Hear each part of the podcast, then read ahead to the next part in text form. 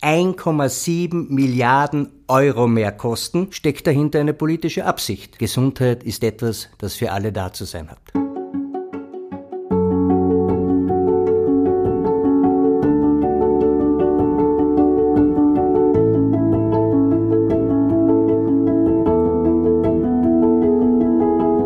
Aufgabe der Politik ist es, Orientierung zu bieten.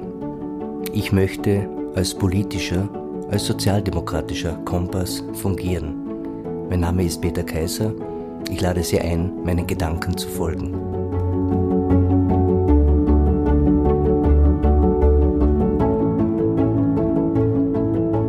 Ich möchte mich einleitend ganz herzlich für die vielen Rückmeldungen auf meinen ersten Podcast bedanken.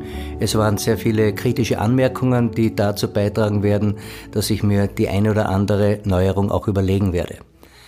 Heute möchte ich mich einem Thema widmen, das in den Jahren 2001 und in den folgenden Jahren zu sehr viel Aufregung geführt hat. Ich habe selten, ich war damals Abgeordneter, so viel negative Reaktionen in der Bevölkerung gehört, wie zu dem Zeitpunkt, als erstmals in Österreich Ambulanzgebühren von der damals schwarz-blauen Regierung eingeführt worden sind. Sie erinnern sich? 150 Schilling damals noch für einen Arztbesuch mit Überweisung, 250 Schilling, wenn man so hinübergegangen ist, ohne eine Überweisung zu haben. Für viele ist damals erkannt worden, dass Gesundheit eigentlich etwas ist, wo Geld keine Rolle spielen darf wo jeder und jede das Anrecht hat auf die beste gesundheitliche Versorgung. Sie fragen sich, warum ich mich daran erinnere? Ich werde darauf gleich eingehen. Denn auch heute wieder scheint es so, dass das Rad der Zeit im negativen Sinn zurückgedreht wird.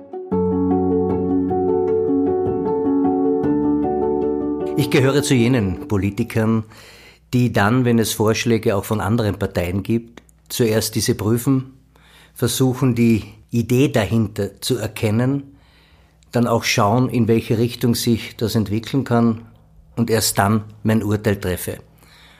So ist es auch gewesen bei der angekündigten Reform der Sozialversicherungswesen, der Krankenkassen durch die damals türkisblaue Regierung. Ich habe positiv daran gefunden, dass es zu einer Harmonisierung der Gesundheitsleistungen kommen soll. Alle sollen die gleichen Leistungen zum selben Preis haben und nicht wie bereits ausgeführt, 150 Schilling, das entspricht in etwa heute zwischen 50 und 20 Euro für eine Behandlung, eine Konsultation zahlen zu müssen. Ich bin auch dafür, dass man Dinge zusammenlegt, dann, wenn man dadurch einspart, dann, wenn man dadurch weniger Verwaltung und mehr medizinische Leistung anbietet. Das ist versprochen worden. Das ist versprochen worden vom damaligen Bundeskanzler und heutigen Bundeskanzler Kurz. Das ist versprochen worden von der freiheitlichen Sozialministerin. Und das ist dann auch mit dem Titel Patientenmilliarde, also eine Milliarde mehr für die Menschen, werbemäßig optimal verkauft worden. Was ist herausgekommen? Ich habe dazu ein sehr interessantes Beispiel in einer Sendung Kontraste gesehen. Stellen Sie sich vor, Sie würden mit dem Versprechen eines Autoverkäufers ein Auto kaufen, von dem Sie meinen, dass es je 100 Kilometer einen Liter weniger Treibstoff verbraucht. Und nachdem Sie es gekauft haben und nachdem Sie die ersten 100 Kilometer gefahren sind, werden Sie merken, dass der Spritverbrauch zwei Liter mehr ist. Wie würden Sie reagieren? Genau, so wie ich. Ich würde mich furchtbar aufreden, ich würde den Autoverkäufer klagen und ich würde alles unternehmen, um diesen Kauf rückabwickeln zu können. Beim Gesundheitsreform war es ähnlich. Versprochen wurde die besagte Patientenmilliarde, versprochen wurde eine Harmonisierung der Leistungen, versprochen wurde Bürokratieabbau, herausgekommen. Herausgekommen sind letztendlich 1,7 Milliarden Euro mehr Kosten, Geld, das den Patientinnen und Patienten entzogen wird. Herausgekommen ist zusätzlich aufgeblähte Apparate. Was gelungen ist aus türkiser blauer Sicht ist, eine Umfärbung in den Entscheidungsgremien, jene, die am meisten einzahlen in das System, die Arbeitnehmerinnen und Arbeitnehmer, wurden quasi an den Rand gestellt, Arbeitgeberinnen, Arbeitgeber in Macht gerufen und damit ist eine Umfärbung und eine ideologische Lenkung dieses Gesundheitswesens passiert. Warum macht man das? Weiß man es nicht? Oder steckt dahinter eine politische Absicht? Ich kann das nicht zu 100 Prozent beantworten. Aber eines kann ich. Ich kann vergleichen, was in solchen Situationen normalerweise passieren wird. Je weniger Leistungen das öffentliche Gesundheitswesen bringt, man muss ja diese 1,7 Milliarden Umfärbungskosten irgendwie hereinbringen. Je ungleichere Leistungen es gegenüber den Patientinnen und Patienten gibt, umso mehr Menschen werden unzufrieden sein, werden Kritik üben und dann wird dieses staatliche, sozialstaatliche Gesundheitssystem kritisiert und als Ausweg wird aufgezeigt werden, man muss halt schauen, dass man privat medizinisch versorgt wird. Und dass dann wieder, entgegen der modernen Entwicklung eines Sozialstaates, die Größe des eigenen Geldbörsels, der soziale Status, die Leistbarkeit in den Mittelpunkt gerückt wird und nicht die medizinische Notwendigkeit, das macht diese Gesetzesänderung so unsozial und eigentlich gegen die Menschen gerichtet.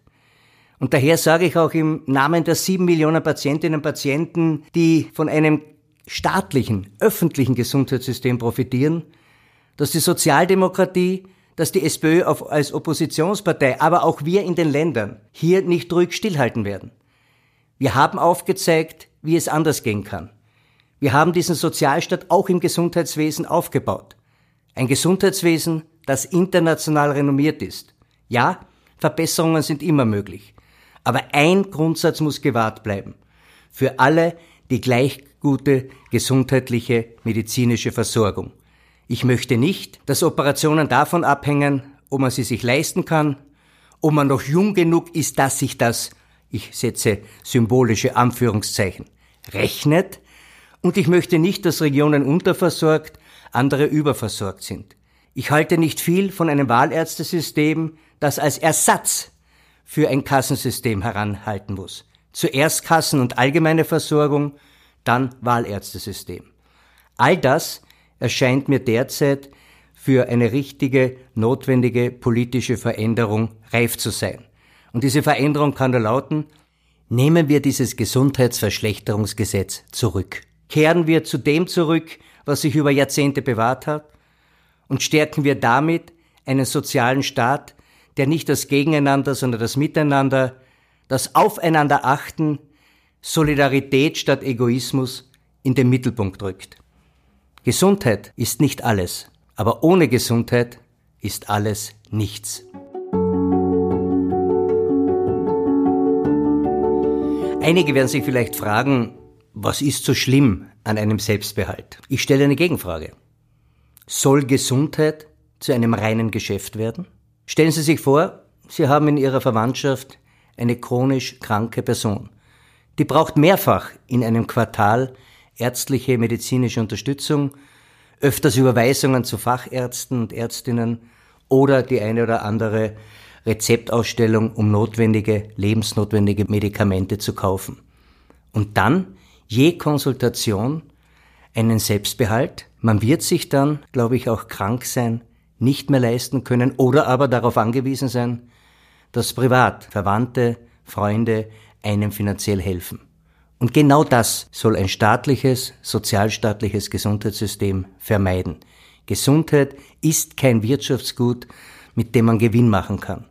Gesundheit ist etwas, das für alle da zu sein hat.